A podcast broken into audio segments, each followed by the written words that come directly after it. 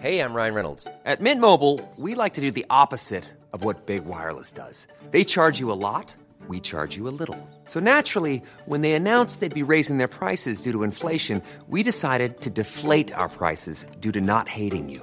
That's right. We're cutting the price of Mint Unlimited from $30 a month to just $15 a month. Give it a try at mintmobile.com slash switch. $45 upfront for three months plus taxes and fees. Promo rate for new customers for limited time. Unlimited more than 40 gigabytes per month. Slows. Full terms at mintmobile.com.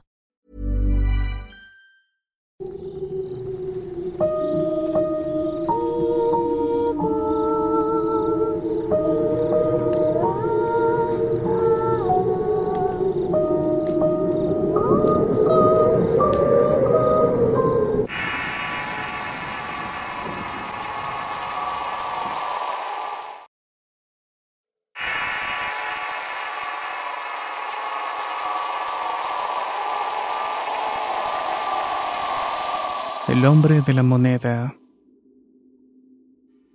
Cuando tenía alrededor de ocho años vivía en Tehuelcoyo, el Estado de México. Exactamente en la colonia impulsora popular avícola. Colindaba con un vasto llano conocido ahora como la colonia La Antena. Pero en ese entonces solamente era un llano donde se jugaban partidos de fútbol los días domingo. Era una planicie árida y en épocas de lluvia fangosa. No recuerdo exactamente la dimensión de ese terreno, pero sí recuerdo que después de avanzar un buen tramo había un montículo de piedras grande como un tipo de colina. Piedras que seguramente eran para edificar algo, pero que fueron abandonadas y que con el paso del tiempo solo quedaron allí, como si fuera una isla pétrea en un mar árido de tierra. Darío y Sonia son dos de mis tíos hijos de mi abuela materna Darío es un año mayor que yo y Sonia un año menor que yo. Acostumbrábamos a adentrarnos al llano para cazar mariposas, explorar y jugar a la aventura. Éramos muy pequeños y en ese entonces podíamos salir y perdernos un rato sin el temor que existe ahora por la inseguridad. Bajo el rayo del sol caminábamos en búsqueda de nuestras presas las mariposas. Ideábamos un brebaje mágico que nos permitía apaciguar la sed. Una bebida maravillosa que nos daba fuerza para seguir con la aventura y nos vitaminaba y prácticamente nos convertía en invencibles. Dicho brebaje no era más que agua de limón con sal en lugar de azúcar. No lo sabíamos, pero la magia consistía en que hacíamos suero y eso nos mantenía hidratados. Pero como niños la magia estaba presente ante la ignorancia. Los tres acostumbrábamos salir a jugar siempre juntos y en ocasiones unía a mi hermana menor Miriam de tres años menor que yo. Pero como era muy pequeña, generalmente nos fugábamos sin que ella nos viera, ya que nos retrasaba y teníamos que estar cuidándola de todo. Un día salí a jugar solamente yo y preparé mi brebaje mágico con una cantinflora infantil que llevaba al colegio. La llené de la super bebida y salí yo al llano a explorar. El sol estaba todo lo que daba y fui avanzando lleno de un lado para otro explorando. Poco a poco se fue vaciando el contenido de la cantinflora ya que la sed apremiaba. Después de un rato de estar explorando más allá de lo acostumbrado llegué a la isla, aquel montículo de piedras.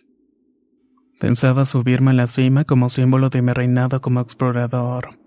No era más de tres metros de altura pero al acercarme, para mi sorpresa, ya estaba un hombre de 60 años aproximadamente. Tenía una apariencia descuidada, con ropas rotas, barba blanca, sucia y muy larga. Era un indigente, supongo. Se encontraba sentado en las primeras piedras descansando. Cuando me vio me saludó amablemente e iniciamos a charlar sin nada relevante, preguntándome qué estaba haciendo en ese sitio.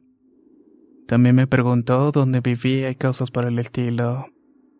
A pesar de las indicaciones de mi madre de no hablar con extraños, me acerqué y platiqué normalmente con este. Pasando unos cuantos minutos, el hombre me miró mi cantimplora que estaba un poco más de la mitad de llena con el agua que llevaba para cesar mi sed, y la cual era sumamente apreciada por mí, ya que de ella dependía conservar mis fuerzas para emprender el regreso a casa. Entonces el hombre me dijo, me regalas de tu agua. Tengo mucha sed. Mi primer pensamiento fue negarme ya que no quería beber de esa agua después de que tomara de ella, suponiendo de que no se la terminara. ya que de verdad él estaba muy sucio. Pero después de pensarlo dos veces accedí, pues a pesar de todo ese hombre quizás la necesitaba más que yo. Quién sabe si ya había comido algo o cuánto tiempo tendría sin probar bocado o beber algo. Le di mi cantimplora y vi cómo el contenido era bebido sin gesto ni pausas hasta acabarse completamente. El hombre se había bebido toda el agua dejando la cantimplora vacía. Después de eso me regresó el envase y me dio las gracias. Muchas gracias. Realmente tenía mucha sed. Me dijo para después el hombre sacar de la bolsa del pantalón una moneda. Te la regalo como muestra de mi gratitud. Esa moneda de un cuarto de onza fechada en el año de 1894 y en la otra cara aparece el escudo nacional con el águila de frente con las alas extendidas. También me dijo lo siguiente. Cuando tengas sed o quieras comer algo de la tienda, levanta una piedra la que tú creas que la indicada. Allá encontrarás el dinero necesario para comprar eso que se te antoje. Solamente manténlo en secreto y no se lo digas a nadie. Ya dicho eso, tomé la moneda y regreso a la casa. Tiempo después, no recuerdo cuándo fue exactamente, pero en algún momento se me antojó un refresco. Vi una piedra en la calle en la que fuera y levanté la piedra y encontré el dinero exacto necesario para comprar el refresco. En otra ocasión se me antojaron algunas papas o otra golosina. Y nuevamente encontraba alguna piedra en la calle. Era cualquier piedra, pero levantarla encontraba el dinero para comprarme eso que se me había antojado. Recuerdo que nunca tuve lucro con ello. Simplemente de repente tenía su antojo. Como niño pues gustaba de los dulces y cuando llegaba su antojo solamente levantaba una piedra y encontraba monedas. Exactamente el monto necesario para comprarla. Pero nunca había monedas de más. Tampoco recuerdo cuánto tiempo estuve así con esa suerte. Pero un día Darío me vio comiendo alguna golosina y al preguntarle de dónde había obtenido el dinero para comprarla, inocentemente le conté lo que había ocurrido aquel día con el hombre de las piedras. Obviamente Darío no me creyó lo que le conté. Para demostrarle que no mentía, le pregunté qué se le antojaba de la tienda y me respondió e inmediatamente levanté cualquier piedra de la calle. Ella encontró el dinero para comprar lo que se le había antojado y también algo para mí. Hasta ese entonces todo había ocurrido sin logro de mi parte, pero Darío quería más y entonces me dijo, Vamos a buscar más dinero. Comenzamos a levantar piedras o encontrar algunas monedas. Él levantaba algunas pero no encontraba nada. Yo le decía levanta esa y allí estaba el botín. Entonces ocurrió y poco a poco no fue que dejáramos de encontrar dinero debajo de las piedras sino más bien que se nos fue olvidando. Poco a poco fuimos olvidando aquella suerte hasta que completamente se borró de nuestra memoria. Hasta que tal suerte quedó en el olvido de ambos. Pasaron los años y mi familia y yo nos mudamos al estado de Hidalgo y para ese entonces yo tenía 12 años. Siempre me ha gustado coleccionar cosas y cuando tenía unos 15 tenía una pequeña colección de monedas algo raras para mí.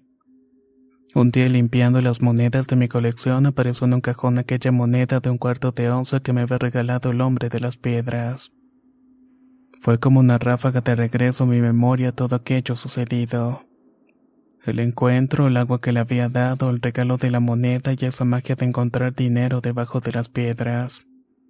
De cómo estuve con esa suerte por un tiempo y de cuando se lo conté a Darío de cómo Darío tomó el asunto con ambición y de cómo todo fue quedando en el olvido después de romper la regla de no contárselo a nadie. Refrescada mi memoria, se lo conté a mis padres, los cuales no me creyeron del todo. Hasta que les mostré la moneda que me habían dado. Esa moneda la conservo hasta la fecha y la cuido como uno de mis grandes tesoros. Por el tipo de cosas que he vivido, mis padres se fueron convenciendo de que todo lo que les conté es cierto pues son varios los sucesos extraordinarios que me han pasado en la vida. No sé quién sería aquel hombre ni qué pasó con él después de marcharme porque nunca lo volví a ver. Pero de verdad creo que es algún ser de luz que ese día me acompañó a mi aventura. Y que también me dejó una experiencia extraña pero bella que recuerdo siempre con una sonrisa. aunque eso sí, también lo hago con un poco de miedo.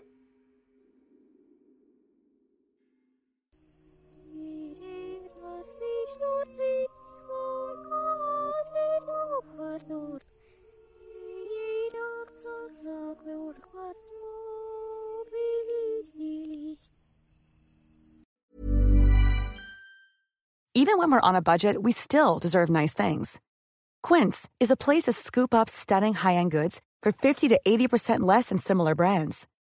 They have buttery soft cashmere sweaters starting at $50, luxurious Italian leather bags, and so much more. Plus, Quince only works with factories that use safe, ethical, and responsible manufacturing. Get the high-end goods you'll love without the high price tag with Quince.